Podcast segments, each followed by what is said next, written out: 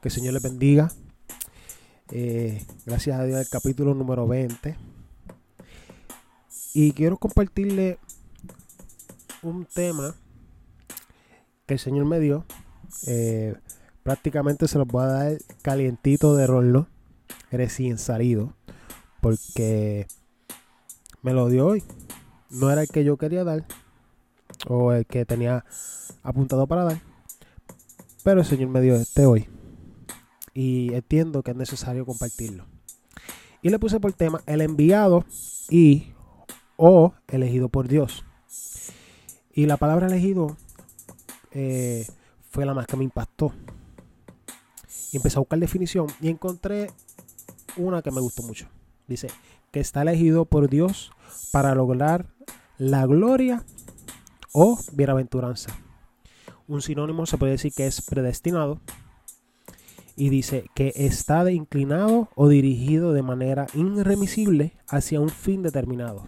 O sea, palabra más puertorriqueña o de la calle. Fue elegido para cumplir una tarea o una misión. Pase lo que pase, esa misión se tiene que cumplir. Ok. Voy a hablar hoy de dos personajes Voy a hablar un poco de Moisés, un poco de Aaron. Eh, sé que en episodios anteriores, anteriores, perdón, eh, he hablado de Moisés, de que fue elegido por Dios para liberar al pueblo de Israel. Eh, puede escuchar los episodios anteriores si desea, antes de escuchar este. O puede ir al libro de Éxodo y allí puede leerlo. Pero voy a tratar de hacerle el cuento largo corto. Para aquellos que nos están escuchando por primera vez. Eh, Moisés nace en Egipto, pero él es israelita, descendiente de Israel. Y el faraón en ese momento, la que estaba gobernando en ese momento, decide matar a los recién nacidos. Y creo como que hasta los tres años por ahí de los israelitas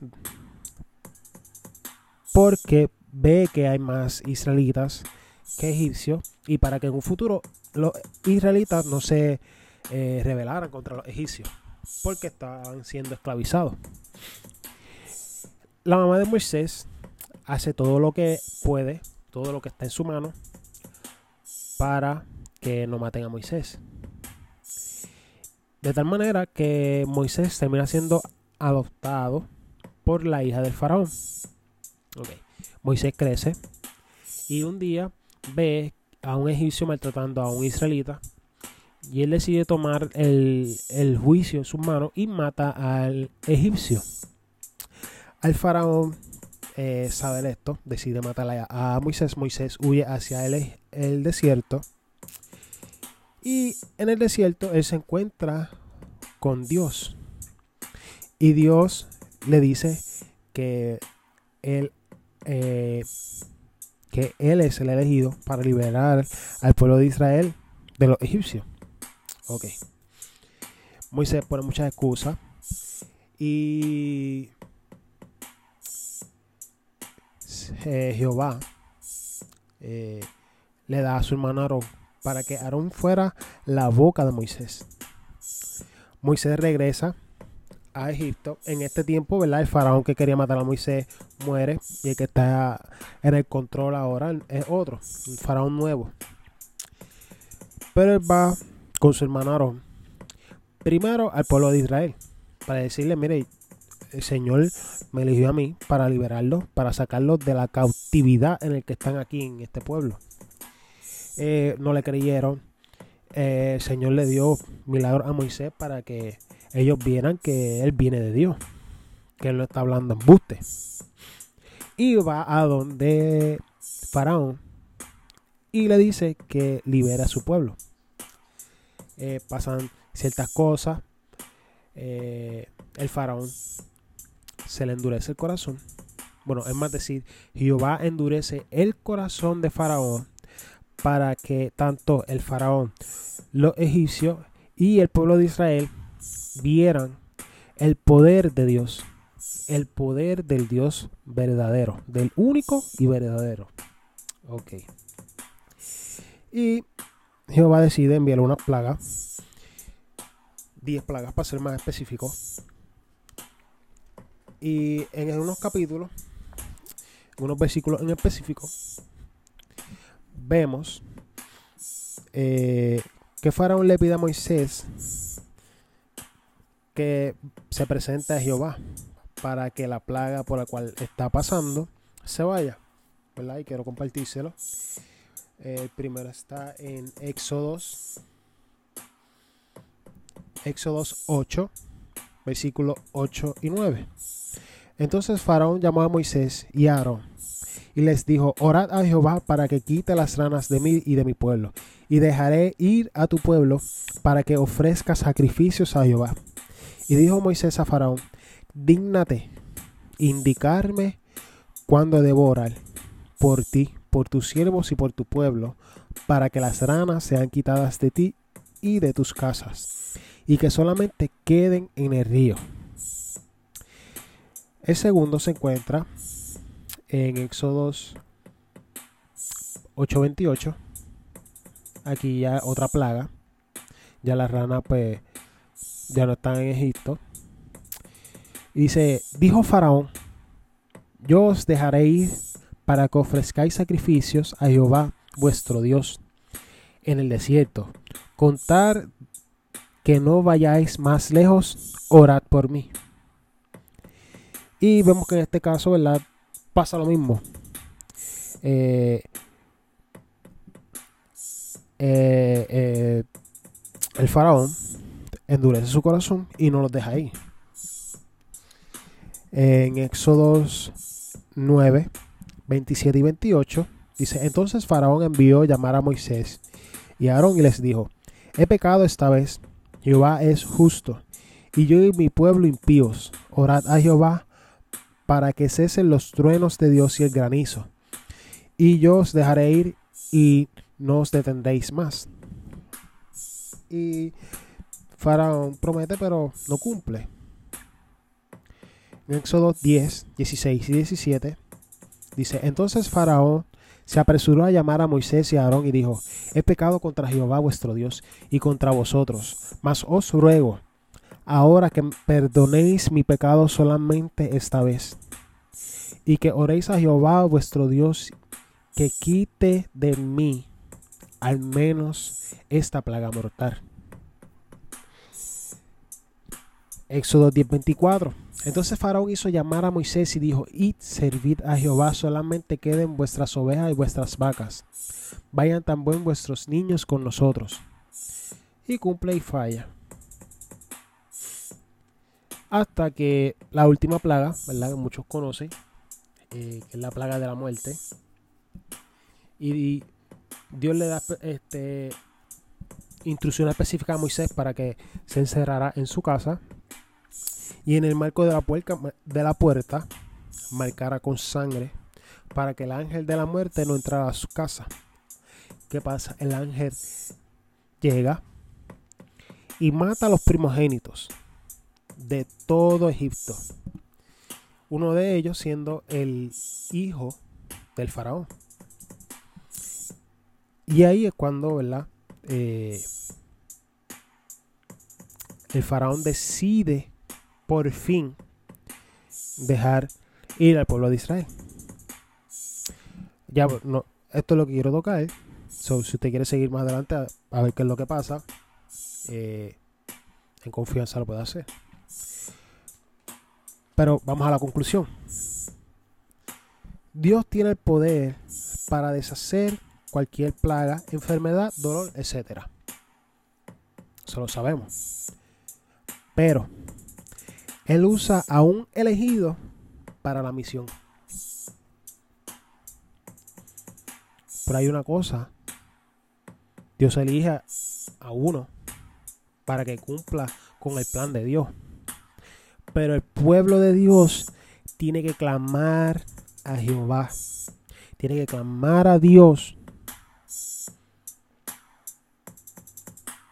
para que cumpla como Él quiera. Para que Él envíe a su elegido. ¿Verdad? En el caso de Salomón, eh, Jehová se le presenta a Salomón y le pregunta qué desea. Salomón pide sabiduría para liderar al pueblo de Israel. Dios se lo concede. Además de darle sabiduría, incluye otras cosas, pero con una condición. Esa condición está en Primera de Reyes 3, versículo 13. Y dice, y aún también te he dado las cosas que no pediste, riquezas, gloria. De tal manera que entre los reyes ninguno haya como tú en todos los días. Aquí vemos, ¿verdad? Que el Señor les da eh, cosas que Él no pidió. En el capítulo, en el versículo 14, dice, y si anduvieres en mis caminos, guardando mis estatutos y mis mandamientos, como anduvo David, tu padre, yo alargaré tus días. So, vamos a la conclusión. estamos terminando. Y no me gustaría irme, ¿verdad? Sin orar. No me gustaría irme sin orar. Una, eh, para orar al Señor, para que Dios eh, envíe a esa persona de Él, a esa persona que Él tiene, eh, que Él eligió para descubrir la cura del coronavirus, eh, para que el pueblo de Dios se incline y clame a Dios para aquellas personas que no conocen de Dios se acerquen a Él.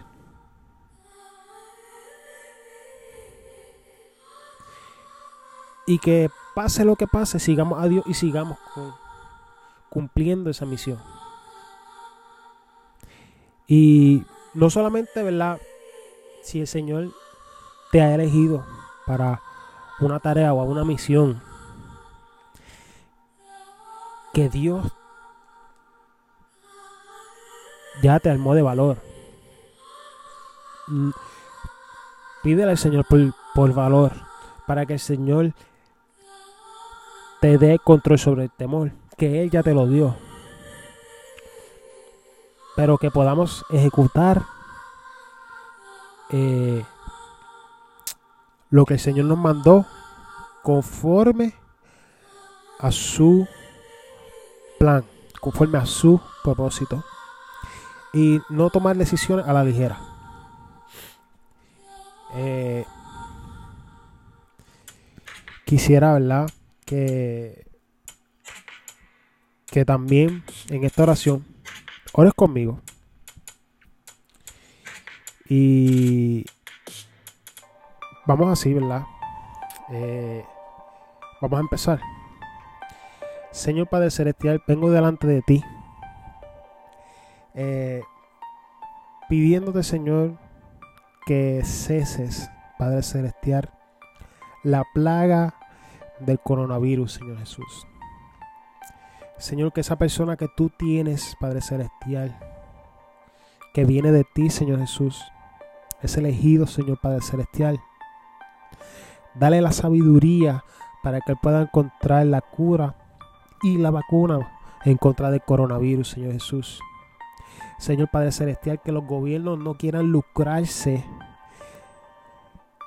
ni las farmacias quieran lucrarse, Señor Jesús, de la situación en la que está pasando el mundo entero, Señor Jesús.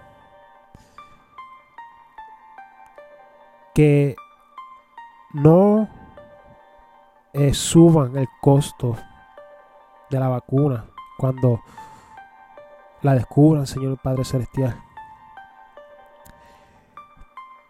Dale sabiduría para que ellos sean y estén conforme a tu voluntad, Padre Celestial. También, Señor, te pido por aquellas personas que tú has elegido para una misión específica y tienen miedo, Señor Jesús. Tienen miedo de seguir adelante. Tienen miedo de, del qué dirán mi familia, del qué dirán mis amigos, Señor. Pero que les importe más lo que tú piensas de ellos que lo que el mundo piensa. Que decidamos, y me incluye en esta oración, decidamos tomar nuestra cruz y seguirte a pesar de las tormentas, a pesar de las dificultades, a pesar de que haya un coronavirus o la plaga que venga, Padre Celestial, o venga y pasen terremotos, huracanes, tormentas, pase lo que pase, Señor Jesús, tú nos vas a cuidar ahora, tú nos has cuidado en el pasado, tú nos vas a cuidar en el futuro. Y nosotros que te seguimos no vamos a morir hasta que tú cumplas tu propósito en nuestra vida, Padre Celestial. Danos la sabiduría, danos los planes, Señor Jesús, danos tus planes, Señor. No queremos seguir nuestros planes, no queremos seguir nuestra carne, Señor Padre Celestial. Señor, así te pido por esas personas que están enfermas, Padre Celestial, postradas en una cama, Señor. Sea la enfermedad que sea, Padre Celestial, dale sanidad. Que tu sanidad, que viene de allá arriba, que tu poder, que tú eres el Dios todopoderoso, que cada persona, tanto médicos como enfermeras, sepan que ese poder, que esa persona fue sanada por tu poder, no por las manos de ellos, no por su sabiduría, Padre Celestial, sino que vino de ti, Señor Jesús. Señor, también te pido por esas personas que están perdidas en el mundo, que no te conocen, Padre Celestial, que, que, no encuentran hacia dónde ir, Señor Jesús, que están encerradas, Señor, en una soledad, Señor Padre Celestial, que están encerradas, Señor, en, en, en, en sus casas, Padre Celestial, por la cuarentena, Señor, y se sienten solos, Señor Jesús. Preséntatele ante ellos, Padre Celestial, y que vean que tú estás con ellos, Padre Celestial, que tú los amas, que tú diste tu vida por ellos y que tú no quieres que ellos pierdan su vida, Señor Padre Celestial. Señor, también te pido, Padre Celestial, dale sabiduría a cada una de las personas que te está siguiendo, Señor Jesús. Te pido, Señor, cada petición, Padre Celestial, que tienen las personas que están escuchando este mensaje, Señor. Los bendigo en el nombre de Jesús. Dale sabiduría, Señor. Que ellos te vean, Señor, y puedan ver que solo tú eres digno. Que solo tú eres el único Dios verdadero, Padre Celestial. Que, que en este tiempo todos nuestros dioses todas aquellas cosas que nos consumían nuestro tiempo se han derrumbado poco a poco, Señor Jesús. Que vean que tú sigues de pie, que tú sigues sentado a tu trono y que tú estás a la diestra del Padre, Señor. Bendigo tu nombre, Señor Jesús. Amén. Gracias por el tiempo. Eh, gracias por escuchar. Si escuchaste esto hasta el final, Dios tiene algo contigo. Pero solo lo puedes encontrar cuando vas a donde Él, cuando se intimidas con Él. Y te lo dice una persona que, que necesita más de Dios que en este tiempo ha aprendido a intimidar más con Dios. Y que cada día, cada momento necesito más y más de Él para que sea Él a través de mí llevándote esta palabra. Dios te bendiga.